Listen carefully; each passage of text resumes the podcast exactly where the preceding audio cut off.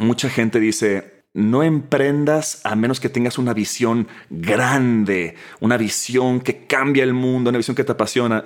Y eso no es siempre así. La visión a veces crece y se amplía conforme vas ejecutando tu empresa. Hola, soy Alex Galvez y esto es Fundadores, el podcast donde me dedico a tener conversaciones con fundadores de startups latinoamericanas para deconstruir sus experiencias, su historia, sus errores, sus aciertos y así encontrar los aprendizajes, herramientas e inspiración que tú puedas aplicar en tu día a día. Bienvenido. Hoy estoy con R. Dunn, CEO y cofundador de Rever, un software para que trabajadores de primera línea en fábricas puedan proponer ideas y dar feedback para que se implemente. Hablamos de su paso por varias empresas, desde trabajar en fábricas a irse a Toyota y Airbus. Después descubrió Silicon Valley y tuvo ese famoso shock cultural, lo que lo llevó a renunciar a una vida muy cómoda en Europa para mudarse a trabajar en una startup en Silicon Valley. Luego hablamos de Rever, cómo es levantar dinero en etapa semilla y cómo logró que Sequoia se sumara como inversionista en su ronda semilla y qué hace a Sequoia el mejor fondo del mundo. Espero que disfrute esta plática con Erret Dunn. Erret, bienvenido a Fundadores. Alex, un gustazo estar aquí contigo. Un gustazo tenerte por acá. Me gustaría entender un poquito mejor esta primera empresa que fundaste cuando estabas en la carrera y cómo pues, fue creciendo, ¿no? De un pasatiempo a, a una empresa. sí, mira, este, más que pasatiempo, comenzó como una necesidad económica. Estaba yo, pues en los primeros años de la carrera universitaria, estaba estudiando ingeniería industrial y llegó una Navidad, y esto fue si no me acuerdo mal, en el 2002, la Navidad del 2002. Y tenía necesidad de tener un poco de dinero porque, pues, para comprar regalos para la novia, para la familia, todo esto. Y pues yo no tenía ni, un clavo, ¿no? Entonces dije, bueno, ¿cómo le hago? ¿Cómo le hago? Y me acordé que mi abuela, yo tengo, tenía una abuela del lado de mi papá que es, era americana y siempre en Navidad hacía una receta de este dulce que se llama almond toffee que es una, una mezcla de, digamos, de mantequilla, azúcar, almendras, chocolate. Es una decadencia. Buenísimo, buenísimo. Y ella lo regalaba pues a todas mis tías, a los tíos, a los amigos y todo eso. Y les encanta. se hacían como adictos a esto, ¿no? Entonces, mi abuela, pues en ese momento ya seguía con vida, estaba en Estados Unidos y dije, perfecto, voy a hacer la receta de almond toffee de la abuela Dun y lo voy a vender a estas tías y tíos que ya están adictos al, producto, ¿no? Pero tenía un pequeño problema. Yo no sabía cómo hacer el toffee. Entonces me asocié con una de mis hermanas. Yo tengo cinco hermanas y me acerqué con la que yo supuse que sabía cómo hacerlo mejor de la receta de la abuela y ella lo hacía, yo le ayudaba a hacerlo y yo lo vendía. Entonces, eso fue como una cosa así nomás de Navidad para sacar dinerito y ahí vi que eso tenía buen potencial, le sacamos mucho dinero, mucho margen y dije, oye, esto puede, puede ser buen negocio, entonces lo, lo mantuvimos. Y mientras que yo estudiaba y un poquito en mi tiempo libre, fuera de, clases, pues estuve avanzando a hacerlo un negocio un poquito más formal. Y pues llegó a crecer poco a poco, lo, lo vendía en las tiendas, así que venden productos deli, lo vendía a veces directamente pero llegamos a distribuirlo pues como en siete ciudades en México, está desde Guadalajara, Aguascalientes, Zacatecas, Monterrey, la Ciudad de México y Puerto Vallarta, es más también Chapala. Y pues fue, llegó a ser un negocio bastante formal, ahí lo estuvimos manejando durante varios años.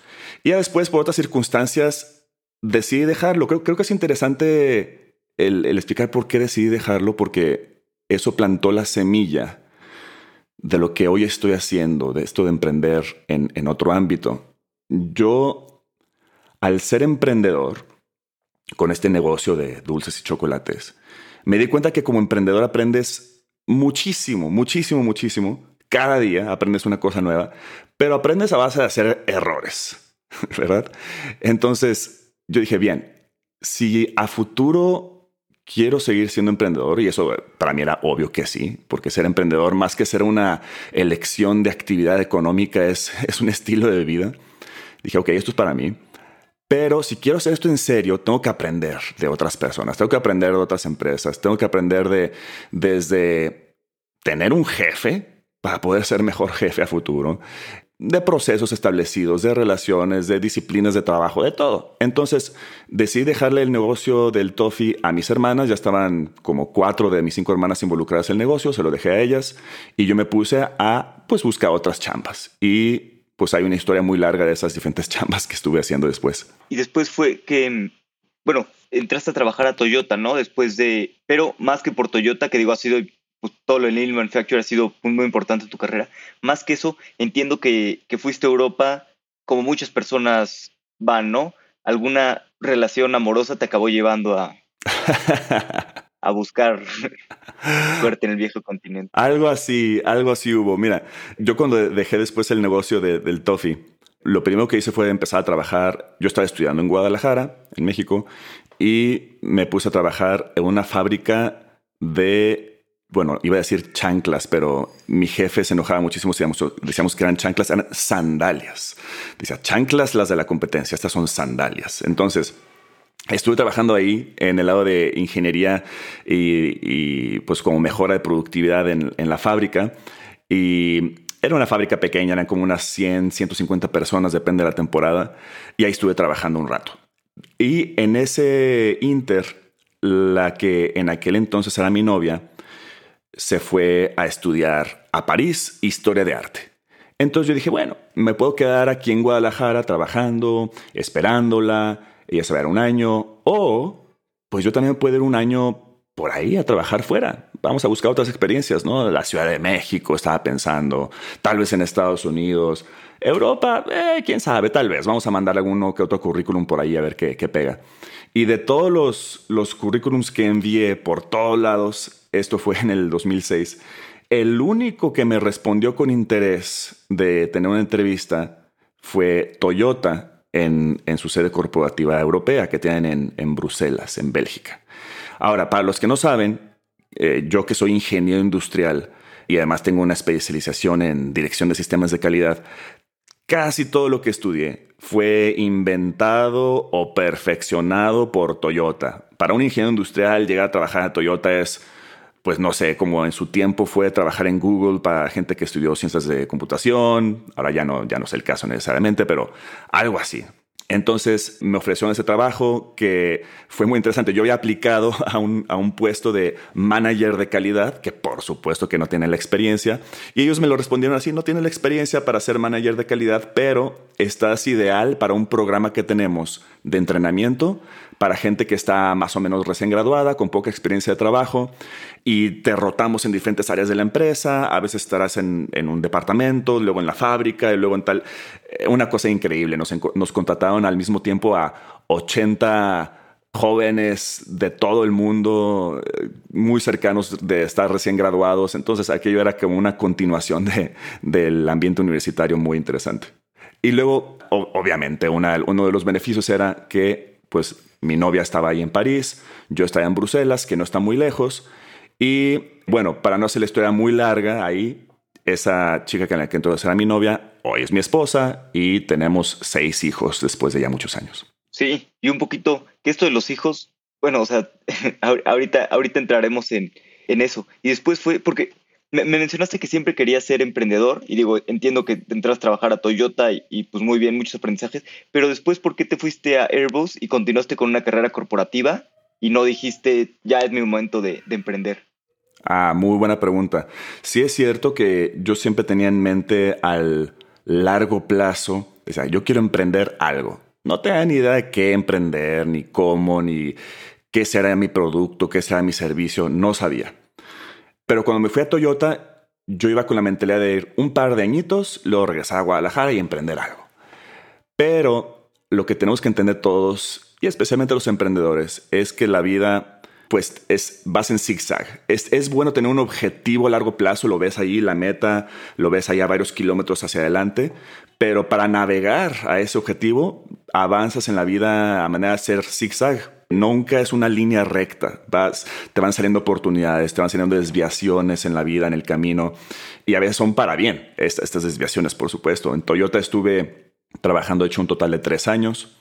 Después, en el año 2008-2009, hubo una crisis financiera mundial en la que, pues bueno, las empresas automotrices estaban recortando trabajos por todos lados Toyota nunca recorta cabezas, nunca despide gente. Es una cosa muy interesante su filosofía. Dicen, es mucho más caro despedir gente porque después tienes que recontratarlos y ya perdiste todo el conocimiento.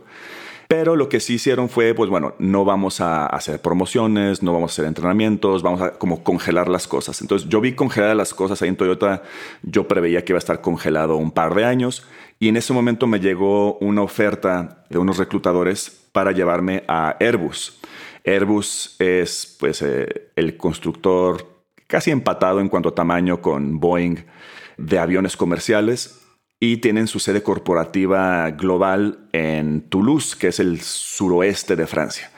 Y justamente buscaban a gente con experiencia en Toyota para ayudar a transformar internamente lo que es Airbus. Ahora, una cosa que debo señalar que es muy importante es, si Toyota es como el ejemplo de excelencia operacional, el ejemplo de, de eficacia, de buena cultura de trabajo, Airbus por su historia es casi todo lo opuesto. Imagínate que, imagínate esto, que en Latinoamérica toman de cuatro países distintos las empresas petroleras que pertenecen al gobierno. Imagínate que toman Pemex y la petrolera, no sé, de Venezuela y de Cuba y de algún otro país. Este, bueno, si Cuba no es petróleo, pero bueno, eh, es un ejemplo. Y que dicen, la vamos a hacer privada, la vamos a hacer privada, una sola empresa y vamos a tratar de hacerla eficiente. Pues imagínate el historial que carga esa nueva empresa mezclada de ex empresas gubernamentales, una cosa de burocracia, de política y todo eso. Pues lo mismo es la historia de Airbus. Eran empresas paraestatales de aeroespacial francesa, inglesa, alemana y española y los juntaron a hacer una sola empresa hace ya muchas décadas, pero arrastraba pues toda esa ineficiencia gubernamental. Por lo cual, cuando me hacían esa oferta de ir a, trabajar a Airbus, yo sabía que iba a ser una cosa cuesta arriba, completamente lo contrario a Toyota, pero lo vi como una oportunidad dentro de mi camino de emprendimiento. Dije, mira, Toyota ya me hizo un lavado de cerebro muy bueno, me hizo un, brainwash de trabajar a la manera Toyota, de hacer cierto tipo de decisiones, de solución de problemas, es muy, muy distinto al, a lo estándar del trabajo. Y dije, si regreso a México con esta mentalidad, me voy a dar de topes con toda la gente. Necesito esta experiencia de Airbus, de cómo cambiar maneras de trabajar, cómo cambiar maneras de pensar en la empresa quizá más ineficiente del mundo, porque va a ser buen ejercicio. Ya después regresaré a México con esa experiencia y será muy útil. Entonces esa fue como mi lógica dentro de mi cuadro de emprendimiento. Dije, ah, esto me va a servir. Y pues bueno, según yo iba a Airbus un par de años y pues estuve en el grupo Airbus un total de cinco años. Y no regresé directamente a México. La vida me presentó luego ahí otra desviación muy interesante. ¿Y cómo, cómo fue esta desviación? Entiendo que estabas haciendo un MBA y que conociste un poco más pues todo lo de Silicon Valley y, San Francisco.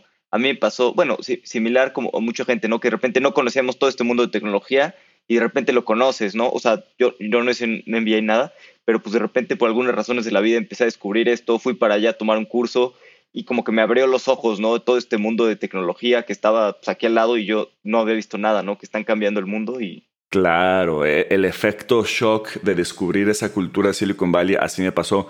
Como bien mencionas, cuando yo estaba en Airbus, después de un tiempo me las ingenié para poder hacer una maestría al mismo tiempo que trabajaba.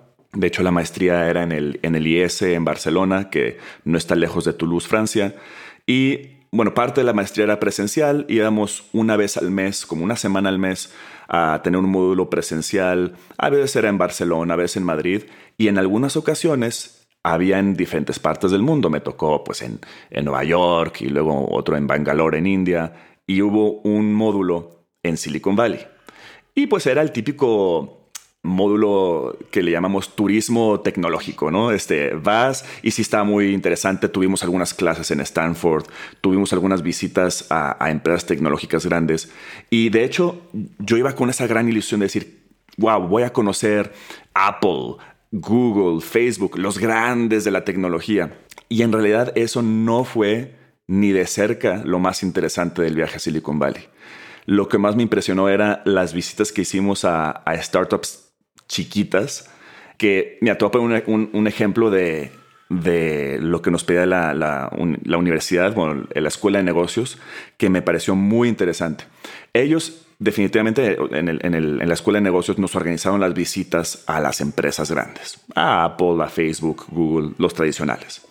Pero luego nos daban tiempo libre y nos decían, miren, ustedes como equipos de estudiantes van a organizarse y coordinarse para visitar startups pequeñas que ustedes elijan. Y nos dieron algunas recomendaciones de cómo acercarnos, de cómo hacerlo, pero ustedes decían qué tipo de tecnologías quieren ver, visitar y ustedes organizan sus visitas. Y yo estaba un poco confundido y dije, a ver, ¿cómo voy a coordinar una visita de estas? Imagínate que yo le llamo a una startup que ya son empresas en crecimiento y tal, y es, ¿quién me va a contestar el teléfono? ¿Por qué van a querer recibirme? Yo me imaginaba la típica burocracia también que estamos acostumbrados en las pequeñas empresas mexicanas y latinoamericanas, en las que si tú hablas y tratas de coordinar una visita, pues quién te va tomar el teléfono, un asistente o lo que sea. En fin, yo hablaba entonces a, una de esas empresas en Silicon Valley y preguntaba directamente por el CEO, por el fundador CEO. Oh, ¿se encuentra tal persona? Ah, sí, como no. O, si no me contestaba directamente el CEO, me lo pasaban inmediatamente. Ese fue como el shock número uno, de que, wow, qué accesible. Shock número dos era cuando le solicitábamos, oye, mira, soy un estudiante de maestría, vamos a estar en Silicon Valley la próxima semana, me gustaría visitar tu empresa, pues para entender, pues la verdad es que no era nada de valor para ellos, era como entender qué estaban haciendo y por qué estaban en Silicon Valley y las ventajas de estar en Silicon Valley, etc. Y me decía, por supuesto, mira, el martes por la mañana te puedo bloquear dos horas y aquí nos vemos. Yo ya al colgar el teléfono yo decía, qué raro. Esto fue una excepción. Y hablaba otra startup y era exactamente la misma experiencia. Un CEO que te tomaba la llamada inmediatamente, te decía, por supuesto, te recibimos un par de horas aquí el miércoles. En fin, hicimos como cuatro visitas así con, con mi equipo. Y ahora, eso fue, el shock era el, el, el, efecto de reservar esas, esas reuniones. Ya el momento de tener esas reuniones fue todavía más shock. Obviamente el lugar de trabajo, que es todo casual, abierto, etcétera. Pero además nos recibía el CEO y en una sala de reuniones nos explicaba toda la estrategia de la empresa, nos escribían un pintarrón todo lo que estaban haciendo, los planes a futuro, esto no se lo digan a nadie porque es secreto, pero vamos a hacer A, B y C. Yo estaba con los ojos abiertos diciendo, este, este, esta persona está loca. ¿Por qué nos está compartiendo todas estas cosas? Y además era lo mismo con otra visita y otra visita, nos compartían y nos abrían todo. Ya al final le pregunté a uno, a ver, ¿Qué hay de secreto? O sea, ¿cuál es el, cuál es el truco? O sea, obviamente nos van a pedir algo a cambio, ¿no? ¿Por qué nos estás, por qué me estás compartiendo toda esta información si obviamente yo no te puedo dar nada a cambio? ¿Qué, qué esperas de mí? Y se me quedó viendo con cara de como si yo fuera la persona menos inteligente de todo el mundo. Y me decía, no, no, no, mira, me decía el, el CEO, por ejemplo, yo cuando iba empezando este negocio, hubo mucha gente que me ayudó, mucha gente que me dio consejos, mucha gente que me abrió las puertas. Y sin eso yo no hubiera podido hacer el negocio que estoy haciendo ahora. Ahora mismo yo estoy haciendo lo mismo contigo y con tu equipo, compartiéndoles toda nuestra visión, toda nuestra estrategia, y a futuro tú harás lo mismo con otros, obviamente. Y yo así, pues, obviamente, ¿no? Eso fue un, shock de, de mentalidad que, que fue impresionante, eso es por un lado. Por otro lado, el shock cultural de, de cómo le tiran a grande. A veces en Latinoamérica estamos acostumbrados, por ejemplo, yo cuando hice mi negocio de los dulces y chocolates del toffee, pues bueno, empecé a comercializarlo en mi ciudad y después en alguna otra que otra ciudad, pero nunca se me ocurrió ir más allá. Aquí están pensando desde el día uno en, aunque son tres personas en un garage con poco dinero, están pensando desde el día uno en cómo servir el mundo entero cómo entregar sus servicios en Japón, en India, en China, en donde quieras. Entonces, esa visión que yo diría que es un tanto, pues, ¿cuál es la palabra? Magnánima, global, no es ambición, es, realmente como magnanimidad de ir en grande, tener una visión grande, aunque, aunque estés en un garage. Eso a mí también me causó un shock cultural muy interesante. Y finalmente también lo de la tolerancia al fracaso no solamente tolerancia, sino el aplaudir el fracaso como una medalla de honor, también fue una cosa impresionante. En, muchas otras culturas, cuando fracasas en tu negocio, pues ya estás quemado casi de por vida. Y acá no, acá es un fracaso, es seguramente has aprendido algo que nunca vas a olvidar y eso tiene muchísimo valor. Entonces imagínate, después de estar en Silicon Valley y ver todo esto, toda esta visión, toda esa, eh, esa energía, toda esa pues, visión que tiene la gente, recuerda que yo estaba trabajando en Airbus, el dinosaurio. Entonces regreso a mi trabajo normal, al, al, dinosaurio oxidado, y yo ya me estaba muriendo por dentro. Yo ya dije, no pude, no puedo no haber visto eso de que vi en Silicon Valley. Y dije, tengo que ir a Silicon Valley a hacer algo, tengo que ser parte de esto, no puedo quedarme aquí. Y pues bueno, se fue como la semilla del siguiente capítulo. Sí, totalmente, ¿no? Y creo que es una de las cosas que me encanta del, mundo tech, ¿no? Que la gente siempre es muy abierta y siempre está eh, abierta a ayudar. Y a veces, por más ocupados que todos estemos, pues siempre se tienen este, 15 minutos, media hora, una hora para hablar con otra persona, ¿no? Y poderla, y poderla ayudar. Así es. Y sin necesariamente pedir, pedir algo a cambio, es, es una especie de pay it forward. Sí, Sí, y eso es lo que hace la, industria de tech, bueno, en Silicon Valley tan fuerte, ¿no? Y, en otros lados del mundo, ¿no? Que, todos toman las mejores prácticas para seguir creciendo. Y un poquito aquí, ya estabas en, pues de regresa en, en Airbus, pues este, viendo toda esta parte de, de emprendimiento con tu emprendedor por dentro queriendo salir, pero a veces no es fácil, ¿no? Salir y tomar estos riesgos, ah, no. sobre todo teniendo pues una familia, ¿no? Cada vez has, he escuchado que, que, las dos cosas a las que te puedes volver más adicto son a a la heroína y a, un salario que te llegue cada quincena. No, he probado eso de la heroína, pero lo de la vida cómoda, la vida cómoda de acelerado. Este, sí, y mira, y, te voy a explicar, más que solamente un salario, yo estaba viviendo una vida de... Oh, tenías tres hijos, ¿no? Sí, yo estaba viviendo una vida de, ensueño. Mira, yo estaba viviendo, primero estaba viviendo en Toulouse, que es el suroeste de Francia, y luego es, el último año estuve viviendo en un pueblito que se llama Aix-en-Provence, que es mm. al sureste de Francia. En todo lo que ves en las películas como el, ideal del sur de Francia es ahí, ¿no? Los campos de lavanda y cerca del mar y, todo esto. Entonces, eso es punto número uno. Estaba viendo una zona, una región de ensueño, en un pueblito precioso. Tenía yo dentro de, de Airbus no solamente pues mi salario asegurado cada 15 días o de hecho cada 30 días, sino que tenía ocho semanas de vacaciones pagadas al año, tenía un trabajo de por vida, nadie me iba a correr, era un trabajo asegurado, era lo, más seguro y lo más cómodo del mundo. Y, y, eso es muy atractivo cuando ya tienes varios hijos. Yo en ese momento tenía cuatro hijos. Ahora tengo seis, pero en ese momento eran cuatro, que ya también son un buen grupo. Y pues esa vida estable y segura pues es muy atractiva.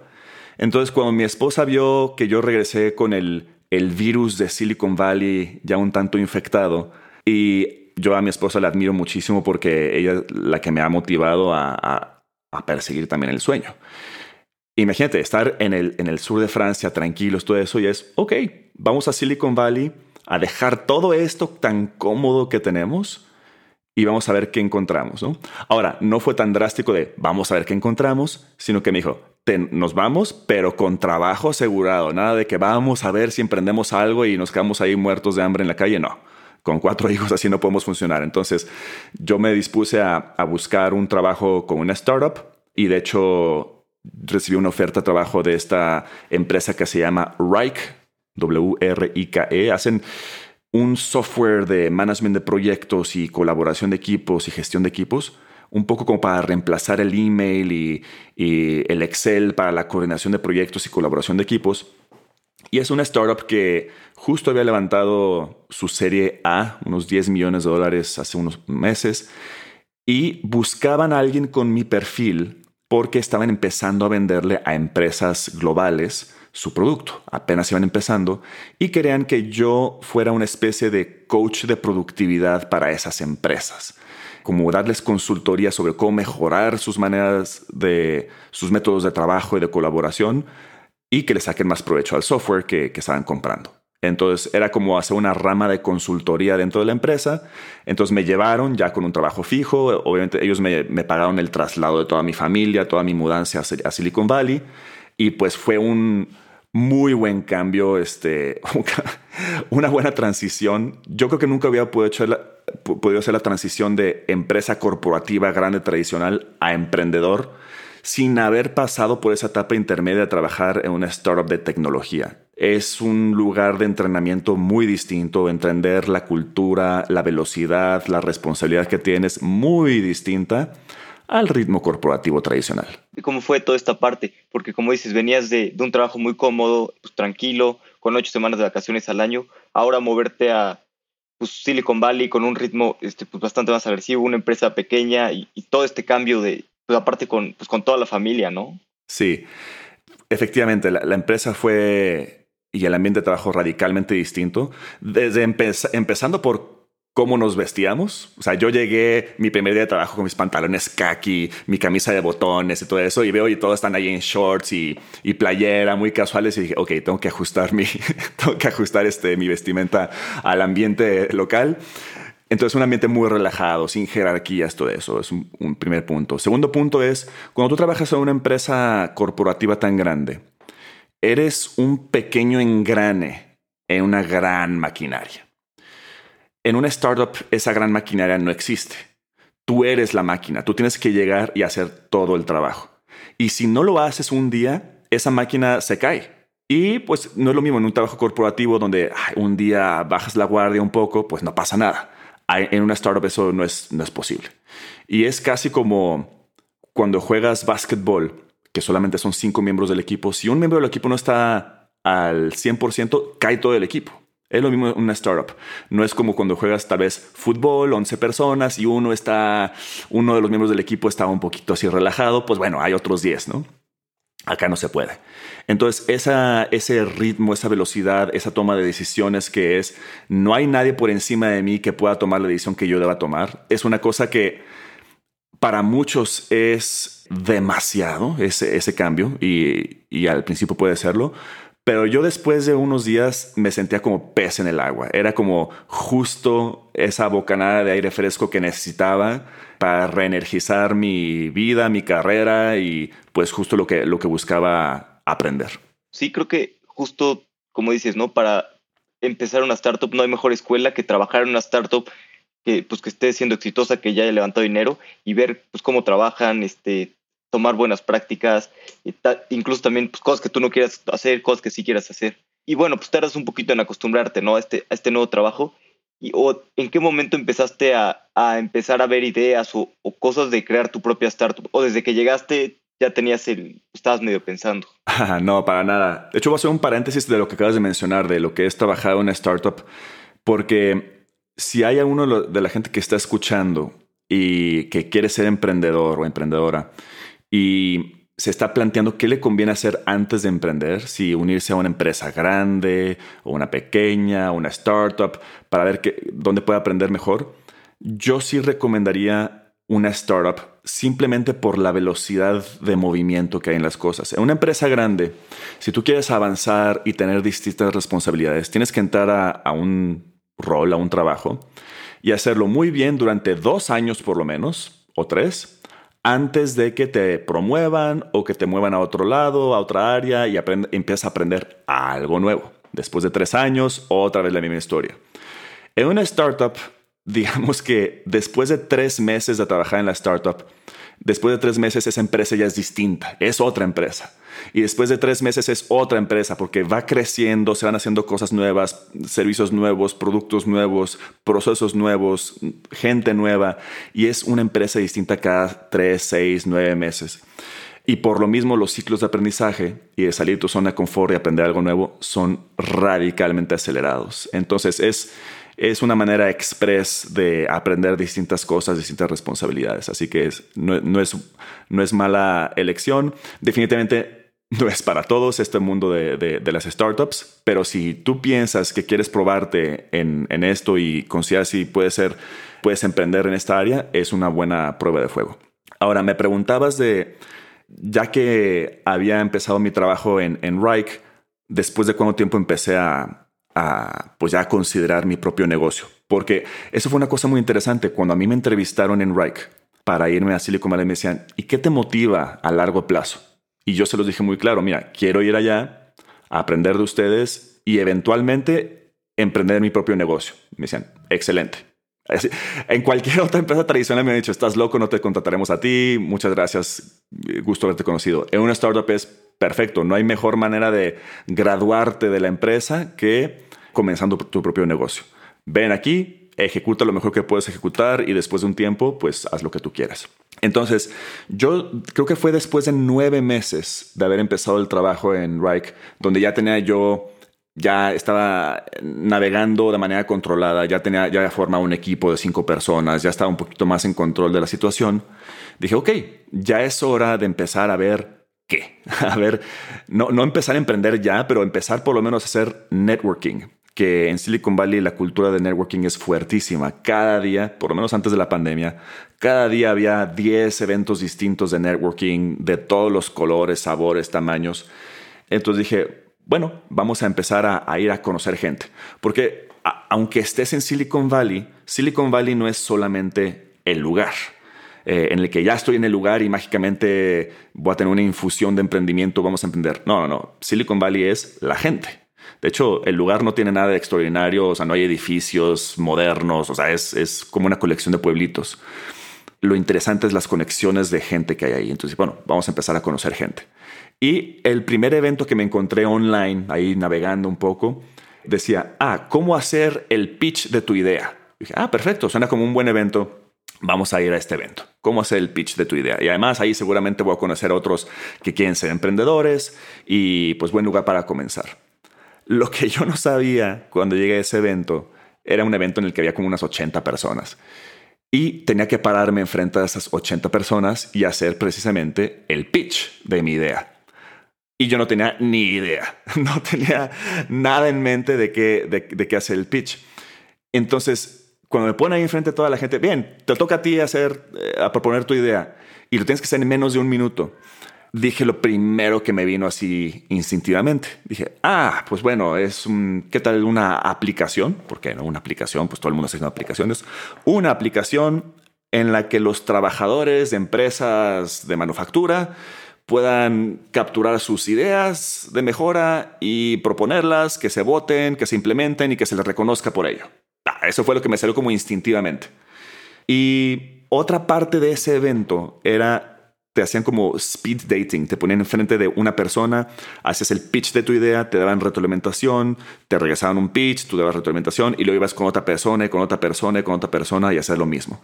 Y después de 10, 11 veces de hacer este pitch de esta idea y que me daban retroalimentación y hacer el pitch y me dije, oye, esta idea no es mala, no, de hecho tiene sentido, me, salió instintivamente en el momento, pero venía de mis experiencias mezcladas de lo que viví en Toyota, de lo que viví en Airbus, porque en esas empresas yo me dedicaba a hacer mejoras de productividad, involucrando a los trabajadores que están en piso de producción, y las mejores ideas siempre venían de esos trabajadores que están en piso de producción, no de los ingenieros.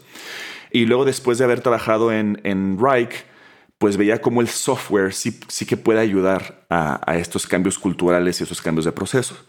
Entonces ahí quedó como la semillita plantada. Ya después me di cuenta, bueno, hablé con los organizadores de este evento. Los organizadores es un instituto que se llama el The Founder Institute, que es una, una incubadora de emprendedores, no necesariamente incubadora de negocios, sino de emprendedores.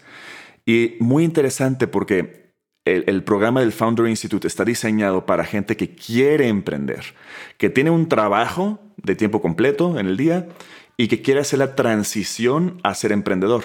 Y eso es muy distinto a la mayor parte de las incubadoras o aceleradoras, que casi siempre te piden que ya estés full time con tu, con tu empresa y buscan acelerar tu empresa. Y aquí no, aquí lo, lo que buscan es que hagas la transición. Entonces me inscribí al programa del Founder Institute que es un programa de tres meses y medio aproximadamente. Tienes que ir una vez a la semana por las noches a tomar como una especie de, de asesoría de otros emprendedores y de inversionistas y había, está muy estructurado por temas. Es primero cómo validas el problema que quieres resolver, cómo validas que tu solución es la adecuada. Tienes que tener por lo menos tres ideas en paralelo y, y tratar de matarlas y la que sobrevive es la que vas a trabajar. Después es cómo haces un plan de desarrollo de producto. Te llevan hasta incorporar la empresa oficialmente. Dicen, si quieres ser fundador, tienes que fundar. Entonces legalmente nos llevaban, incorporábamos la empresa, aunque no tuvieras nada más, en puro papel la empresa incorporada. Pero después de tres meses y medio, y además de todo el trabajo que se tenía que hacer entre sesiones, yo tenía que dedicarle como no sé, unas 25 horas a la semana, que además de tener un trabajo full time y, y cuatro hijos, pues era un buen reto. Pero muy interesante, como emprendedor en ese programa, logras hacer en tres meses y medio lo que yo quizá en dos años por mi cuenta nunca hubiera logrado. Ese sistema de, de presión positiva en el que te hacen que seas responsable de tus compromisos semana tras semana para avanzar tu idea es muy saludable si eres emprendedor.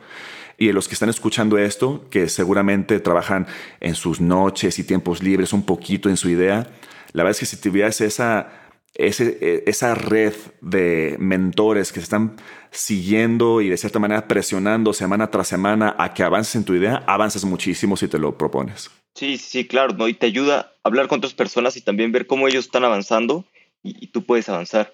¿Y en qué momento ya te decidiste a, brincar full time, a, pues, a estar emprendiendo y a ser rever? Bien, ahora lo que nació ahí en el Founder Institute es como la, la semilla de lo que es ahora Rever hubo del momento en que empezamos en el Founder Institute al momento en que ya saltamos full time, y hablo en plural porque después agregué a, unos cofundadores que se unían a esta locura, y tomamos una decisión por adelantado.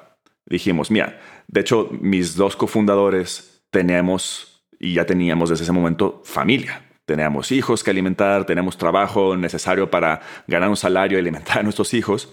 Pero dijimos, mira, en el momento en que levantemos X cantidad de dinero, yo salto full time, eso lo decía yo. Primero salto yo y empiezo a avanzar más cosas del negocio. En cuanto levantemos esta otra X cantidad de dinero, saltan ustedes dos y listo. Y eso fue una predecisión que tomamos como desde nueve meses antes de que lográramos ese objetivo. Entonces ya al momento que tenemos algo de dinero, ya no tenemos que tomar la decisión, la decisión ya estaba tomada. Entonces, sabíamos que... Ahora, hay muchos emprendedores que dicen, uff, yo solamente voy a saltar full time al trabajo cuando esté demostrado que haya podido hacer progreso y que haya podido tener clientes y que... Y cuando avance el negocio saltaré en tiempo completo. En realidad, eh, el efecto es inverso. Cuando tú saltas full time al negocio y quemas barcos, decir que no tengas otro, otro trabajo durante el día y todo eso, no tienes otra opción más que hacer que funcione. Ahora, diferentes personas en diferentes circunstancias de su vida pueden hacer ese salto. Yo no podía hacerlo inmediatamente porque pues tenía cuatro hijos, ya casi cinco. Entonces, dice, sí necesitaba asegurarme por lo menos un, un año de, de, de, salario personal para poder entrar a esto full time. ¿Y cómo fue esa parte de levantar dinero? Porque, bueno, la etapa semilla yo la veo más como más que una ronda, como una etapa, ¿no? Porque de repente vas levantando un cheque por aquí, un cheque por allá. Pues, ¿cómo fue esa parte de, tener que levantar dinero para poder brincar full time? Mira, hay un mito, una leyenda de, de emprendedurismo de Silicon Valley. Y el mito es el siguiente.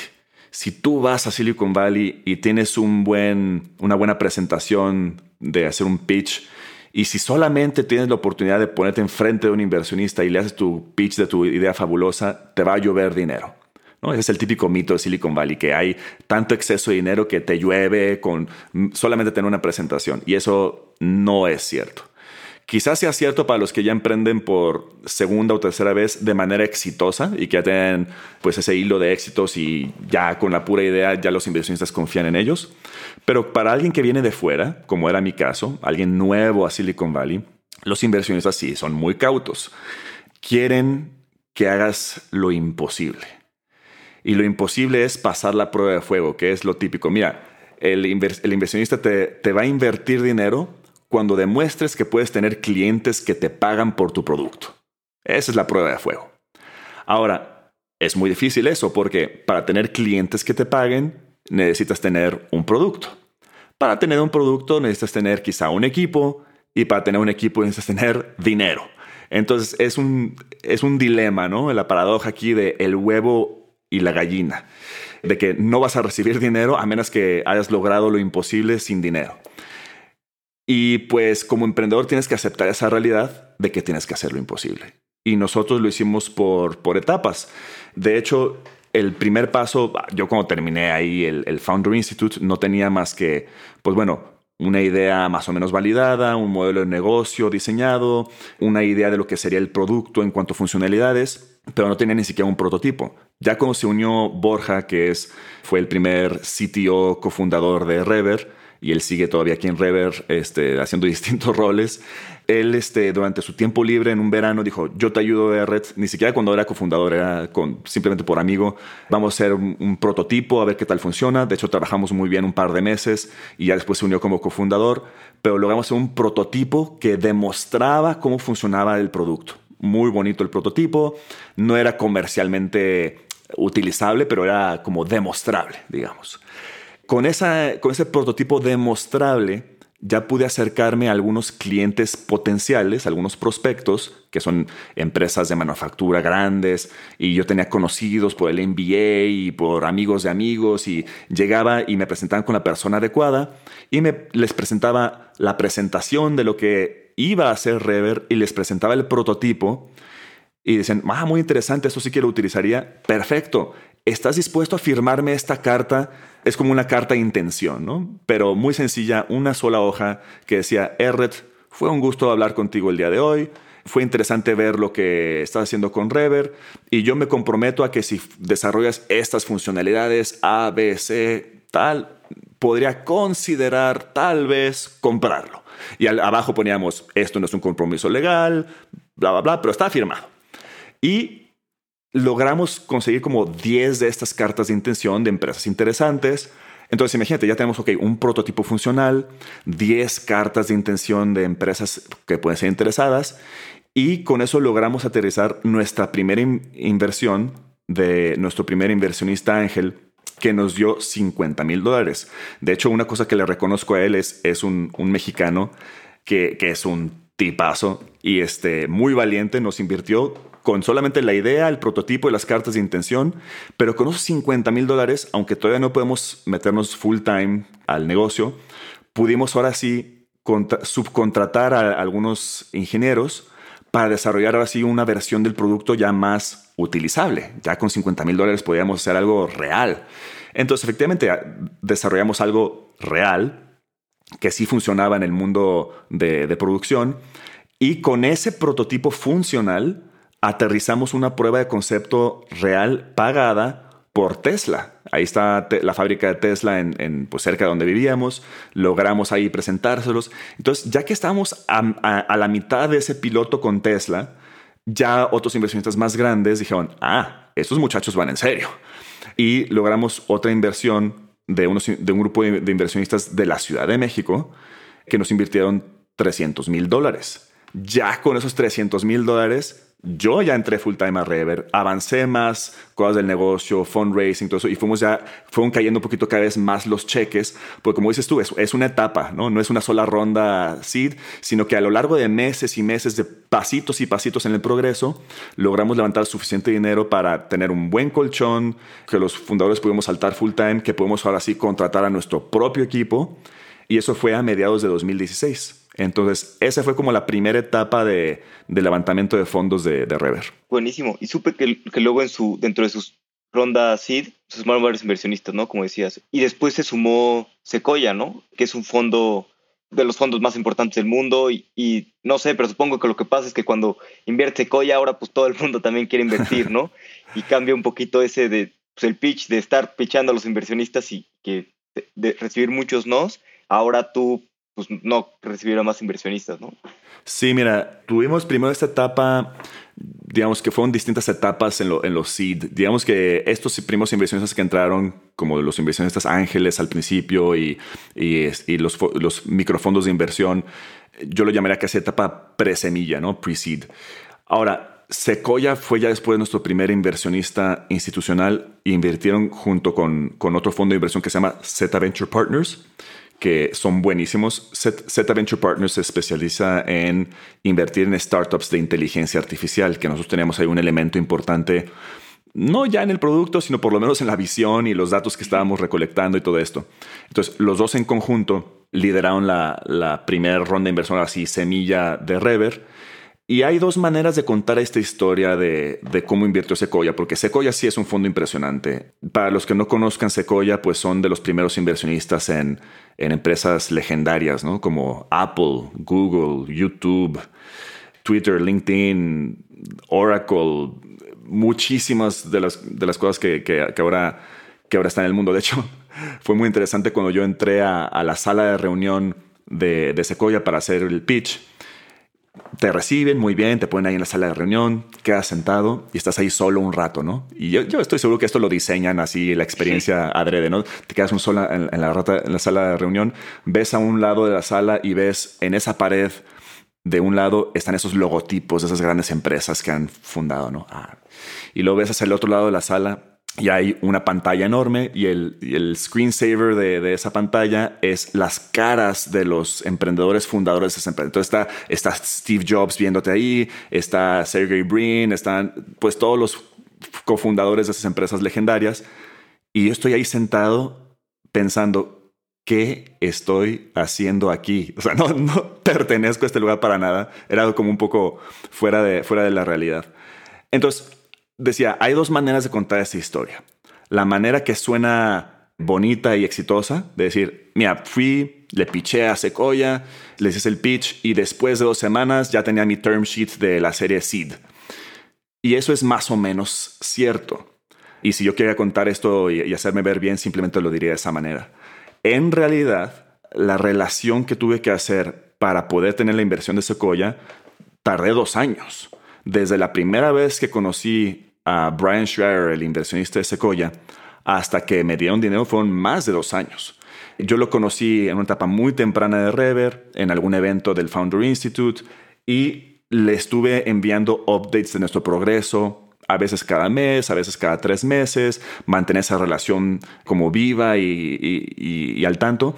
Y ya después, cuando estábamos ahora sí listos para levantar fondos de, ya de, digamos, de fondos de inversión más institucionales, yo ya vi que Sequoia estaba más activo en la parte de inversiones seed de ese tamaño que buscábamos y me acerqué a él diciendo, oye, si te interesa, podemos hablar porque ahora sí voy a levantar una ronda de inversión de ese tamaño. Y pues ya, después de un tiempo sí, sí invirtieron, después de hacer pues muchos análisis de la empresa. Pero fue una cosa que duré dos años en armar esa relación y que me conocieran y que conocieran la empresa. Claro, y ahorita que ya llevas un rato trabajando con Secoya, ¿cómo ha sido trabajar con Secoya? Porque digo, por algo son el fondo número uno, ¿no? Pero pues eso, claro, es invertir en buenas empresas, pero luego pues, hay que mantener ese trabajo, mantener la reputación. ¿Y, y cómo ha sido trabajar con ellos? ¿Qué, qué te ha dejado no sé, alguna cosa en específico que te haya impresionado. Es muy interesante. Sequoia, imagínense, con todas estas empresas en las que han invertido, que hay pues empresas legendarias, también hay muchísimas empresas en las que han invertido que pues no conocemos de ellas porque han desaparecido. Entonces, lo más interesante de Sequoia es saber las lecciones aprendidas que tienen acumuladas de todas las empresas que han fracasado. Tienen muchísima experiencia y como emprendedor tienes que ser Obviamente tú eres el mejor que conoce tu propio negocio, pero también tienes que tener una cierta humildad y escuchar las opiniones de otros, las advertencias que te dan. A mí Sequoia en muchas ocasiones me ha dado muchas advertencias que no he escuchado y que he hecho lo que yo quise y que al final, después de ya tener varios raspones, digo, ah, tenían razón en lo que me advirtieron en esto de aquí, ¿no? Entonces... Eh, ¿Cómo qué? ¿Algo que te acuerdes? Pues en, en cosas de, por ejemplo, de invertimos nosotros muy rápido en tratar de contratar un equipo de ventas porque ya creíamos que nuestro producto estaba al tiro, habíamos, habíamos aterrizado un cliente muy grande y dijimos ya estamos listos para escalar y vamos a invertir y tal, tal. Y a mí me decía el partner, oye, ve más lento, tranquilo. Hay, hay veces la, la, la impresión de, muchos emprendedores que dicen, ah, es que los inversionistas te aceleran innecesariamente. No es cierto, hay veces que te dicen, ve más tranquilo, desarrolla más el producto, tómate tus precauciones y ve con más cautela. Yo, no, no, no, ya estamos listos, vamos a comernos al mundo. Y eso fue un error. Gastamos mucho dinero y necesariamente perdimos mucho dinero de esa manera. Entonces, sí es bueno rodearte y escuchar mucho tipo de, todo tipo de, de, opiniones y no solamente de inversionistas. Es cierto que a final de cuentas los inversionistas velan por su inversión, entonces, trata de rodearte de una serie de mentores que no tengan ningún interés económico o financiero en tu empresa porque tienen así diferentes opiniones complementarias y saber escuchar, discernir y pues tomar decisiones prudentes. Otra cosa que es muy interesante Sequoia es, tienen muchísima experiencia en lo que yo llamaría company building. Es decir, cómo, cómo haces crecer tu equipo y tus procesos internos de manera que seas pues como lo han sido los, las empresas grandes, ¿no? Y cada fondo de inversión tiene su fortaleza. Por ejemplo, Zeta Venture Partners es fuertísimo en la parte de inteligencia artificial y si yo tengo alguna pregunta por ese lado, saben con quién conectarme para resolverlo.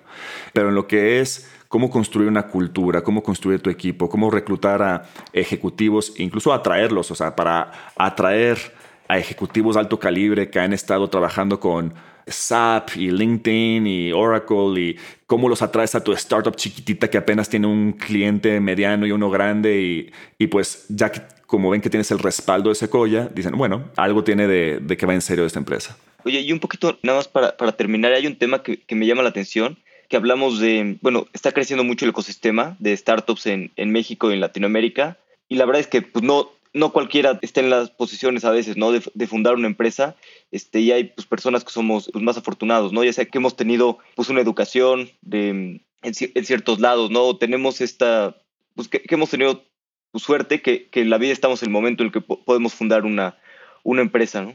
Y, yo creo que es pues una responsabilidad, ¿no? Porque estas empresas pues van a generar el trabajo del futuro, eh, ayudar a resolver los problemas del futuro y pues tenemos que, que aprovechar, ¿no? Para pues que las personas que puedan, porque aparte pues muchos van a fracasar, ¿no? Entonces, a veces es difícil salirnos de nuestra zona de confort y es mejor trabajar en una empresa grande y, ganar un buen sueldo, pero creo que es importante también, o sea, tomar el riesgo y fundar nuevas empresas, ¿no? Sobre todo los que estamos en esa posición de, de poder hacerlo. Sí, mira, tenemos que darnos cuenta de lo, privilegiados que somos muchos, en muchas ocasiones no por mérito propio, sino por dónde nacimos, de qué familia y las oportunidades que se nos han presentado. Pero si simplemente tienes una educación de preparatoria y más arriba, incluso si tienes eh, educación universitaria, ya eres parte de la élite 1%. Si tienes, si hablas inglés, ya eres parte de una élite de 1%. No nos damos cuenta de los privilegios que tenemos y que podemos usar a, nuestro favor. Y esto lo menciono porque viviendo, pues ya estuve viviendo seis años en, el área de Silicon Valley. Y es muy interesante y a veces preocupante ver que de todos los emprendedores que hay en, en Silicon Valley, hay muchísimos chinos, muchísimos coreanos, muchísimos de la India, algunos europeos, por supuesto muchos americanos, pero de todo Latinoamérica, todo Latinoamérica juntos, es menos del 2% los emprendedores. Y no es por falta de representatividad. De hecho, si tú ves la gente que vive en California y en el área de Silicon Valley, pues más de la mitad son latinos que están haciendo otro tipo de trabajos. Están ahí haciendo pues, trabajos quizá más manuales, cosas de construcción. Ahora, eso no es, eh, como digamos, fallo de ellos. Por el contrario, esa gente que está ahí, que fueron ellos o sus padres que cruzaron la frontera para llegar a Estados Unidos sin nada, ni educación, ni sin hablar el idioma, atravesaron desiertos, atravesaron ríos, llegaron a una cultura que no conocen, sin documentos, sin papeles, y a pesar de todo eso, a pesar de todos esos obstáculos, son el contribuyente número uno a la economía, por lo menos en México y en muchos otros países latinoamericanos también es el caso. Los contribuyentes número uno a la economía mexicana son esas personas que no tenían nada que perder, nada de educación, que atravesaron todos esos obstáculos. Y tú y yo, y los que estamos escuchando, que tienes una educación, que puedes hablar quizá más de un idioma y que tienes un sistema de soporte familiar o lo que sea, estamos a veces muy cómodos aquí donde estamos. No quiero decir necesariamente que tomes tus maletas y te vengas a Silicon Valley inmediatamente, porque eso no es necesariamente algo necesario para tu negocio o para todos, pero ¿qué estás dispuesto a hacer para salir de tu zona de confort y contribuir a tu país? Contribuir a tu sociedad, contribuir pues no solamente a tu país y tu sociedad, pero al resto del mundo, sabiendo que tienes el privilegio de educación. Y además que muchos otros han pasado, no solamente los mexicanos y otros latinoamericanos que han cruzado todos estos obstáculos para llegar a Estados Unidos, lo mismo es cierto de la élite de otros países, gente de la India que viene educada, de, China, de Corea, que están en Estados Unidos, que tuvieron que atravesar todo un océano y que para regresar a su país es muchísimo. Yo para de ir de Guadalajara, que es donde crecí, a Silicon Valley, pues es un vuelo directo de tres horas y no hay nadie. No hay nadie que se lance a ir. Entonces, es un reto que les propongo a todos es qué puedes hacer para salir de tu zona de confort y tomarte un riesgo, ojalá que de una fracción del tamaño del riesgo que, que han hecho otros en circunstancias menos favorables. Sí, totalmente. Y creo que es cosa también de, construir por, por, muchos años, ¿no? A veces puede ser que, tomemos un riesgo y no necesariamente te va a ir bien, ¿no? Pues muchas veces te puede ir mal, pero como tú decías, pues vas a tener muchos aprendizajes y seguramente pues la siguiente vez que emprendas o que tomes riesgos, pues te, irá mejor o al menos tendrás más, más aprendizajes. Así es. Pues vamos a pasar a la última parte, que es la serie de preguntas rápidas. Las preguntas son cortas, las respuestas no necesariamente. ¿Cuál es el libro que más has recomendado? Mira, me, voy a saltar las respuestas típicas de libros de tecnología y emprendedurismo. Sí, qué bueno. Porque seguramente te los han recomendado muchísimo. Pero si veo la, la respuesta real del libro que más he recomendado recientemente, es un libro de Trevor Noah, el comediante de Sudáfrica, Trevor Noah, y el libro se llama Born a Crime, Nacido un crimen, creo que debe ser la traducción. Born a Crime. Y más que el libro, recomiendo muchísimo el audiolibro. Es narrado por el mismo autor, que es un comediante muy simpático. Y el libro es un poquito una autobiografía de cómo creció en el apartheid y dice que nació siendo un crimen porque es hijo de un padre blanco y una madre de raza negra, que eso ya por sí mismo era un crimen y te empieza a hablar de todas las cosas de racismo y clasismo sistémico por, el apartheid. Entonces, el libro es una mezcla de, de anécdotas que te atacas de risa, de análisis sociales que te quedas pensando y decir, no es posible esto que estoy escuchando, es impresionante. Y también análisis sociales de, de racismo y clasismo que suceden en Sudáfrica bajo el apartheid que también vemos en nuestros países de Latinoamérica. Es un análisis social muy interesante con muchos paralelos. Entonces, un excelente libro que lo recomiendo más como audiolibro por nivel de entretenimiento, porque el narrador, el autor, hace voces imitando los diferentes personajes y a su madre y al presidente y a los demás participantes. Es muy divertido y lo recomiendo ampliamente y, es de los que más se ha recomendado recientemente. Entonces, nada intelectual eh, y de negocios, pero es muy buena inversión de tiempo. Buenísimo, suena muy bien, lo, voy a leer. ¿Qué creencia o hábito has cambiado en los últimos cinco años que ha mejorado drásticamente tu vida? Mira, yo me considero un maniático de la productividad porque, pues bueno, trabajé en Toyota, que es la empresa más productiva del mundo, y después me convertí como un consultor interno de Airbus de cómo hacerlo más productivos, y lo mismo con Reich, la startup en la que estuve en Silicon Valley, y me encantan las herramientas de productividad y los hacks y este, las metodologías de gestión de tiempo y, y cómo te haces más y más y más productivo.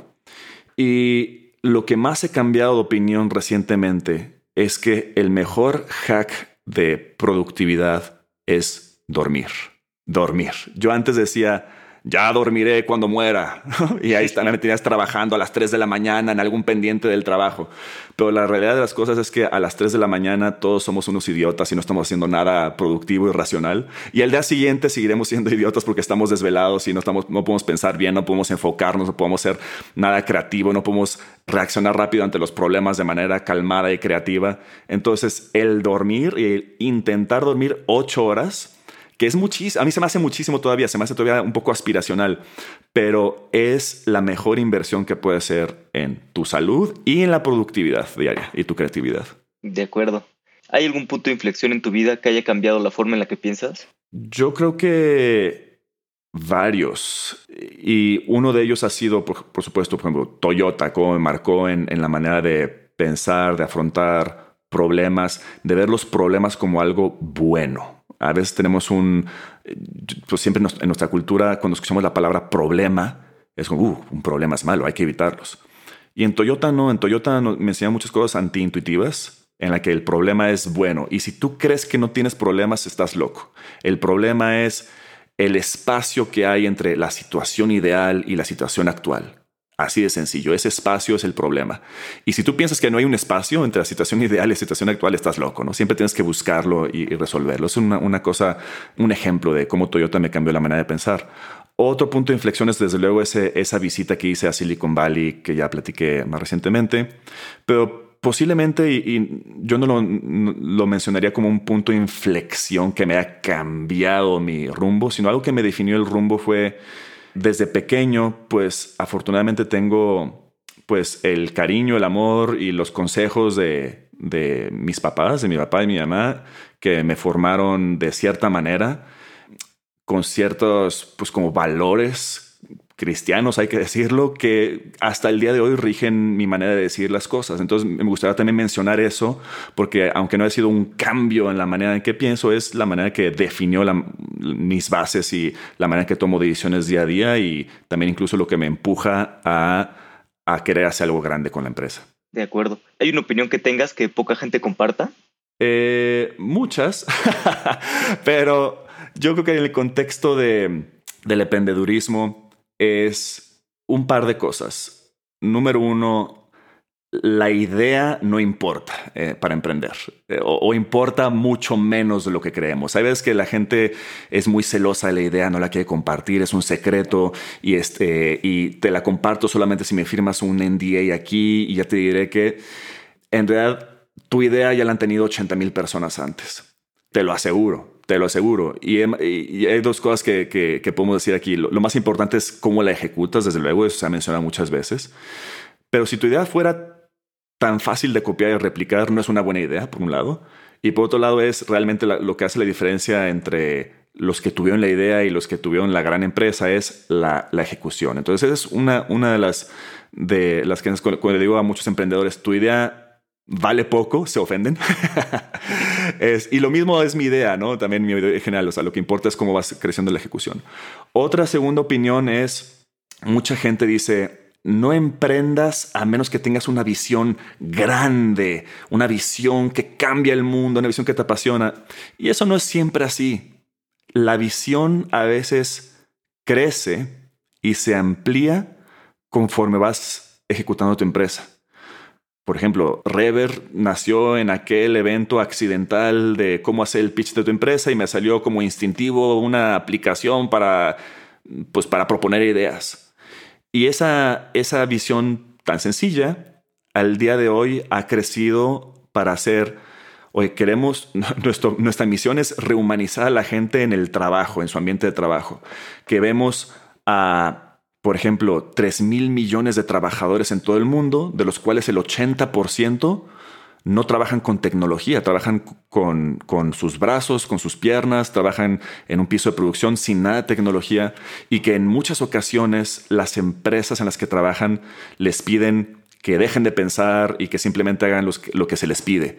Y eso es para nosotros un gran desperdicio de humanidad, un gran desperdicio de creatividad, de, de iniciativa. Y nuestra misión es que toda la gente pueda usar su creatividad, sus facultades humanas en el trabajo y prepararlos para el futuro del trabajo en el que quizá pues los robots van a reemplazar el trabajo manual y que ellos hagan un trabajo más intelectual, creativo, solución de problemas. Entonces, eso es el día de hoy, pues una visión más grande, más amplia, más noble, pero no nació así, así fue evolucionando un poco a poco conforme nos íbamos topando con la realidad. Buenísimo. Eret, ¿dónde podemos saber más de, de Rever, saber, más de ti? Pues mira, los que quieran aprender más de Rever, tenemos ahí nuestra, nuestra página de internet que es reverscore.com. Ahí pueden conocer nuestro producto. Los que quieran saber más de mí, pues pueden conectar conmigo, ya sea por Twitter, arroba erretdun. Ya pondrás ahí en tus notas cómo se escribe E-R-R-E-T-T-E. Dun, de UNN con doble N. Entonces ya lo pondrás en las, el vínculo de notas. Ahí eso es por Twitter, por LinkedIn. Buscan mi nombre y creo que soy el único R Dun que van a encontrar por ahí. Con mucho gusto. Me gusta pues echar la mano dentro de los límites de mi tiempo a, otros emprendedores, tratar de, de, continuar esta pues costumbre de pagar hacia adelante el favor que a mí me han hecho anteriormente. Buenísimo, sí, seguro te van a llegar algunos para, para visitarte por allá en San Francisco. Así es. Eret, muchas gracias por tu tiempo. El tiempo es lo más valioso que tenemos. Siempre podemos hacer más dinero, pero no más tiempo. Alex, fue un gustazo estar aquí y también saludos a tu audiencia que también se tomó el tiempo de escuchar esto. RT es una máquina. Honestamente aprendí muchísimo platicando con él. Esta es una de esas pláticas que hay que escuchar varias veces. Espero volverla a tener en el podcast dentro de unos años para seguir aprendiendo de él. Gracias por escuchar el episodio completo. Y si aprendiste algo nuevo, recomiéndaselo a algún amigo o a alguien a que le pueda servir. Saludos.